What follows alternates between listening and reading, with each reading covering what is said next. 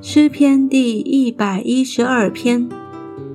你们要赞美耶和华，敬畏耶和华，甚喜爱他命令的，这人变为有福。他的后裔在世必强盛，正直人的后代必要蒙福。他家中有货物，有钱财，他的公义存到永远。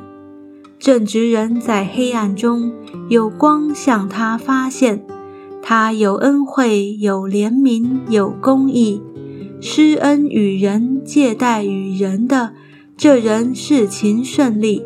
他被审判的时候要诉明自己的冤，他必不动摇。一人被纪念直到永远，他必不怕凶恶的信息。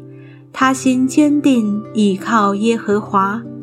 他心确定，总不惧怕，直到他看见敌人遭报。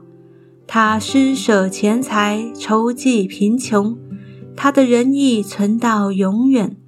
他的脚必被高举，大有荣耀。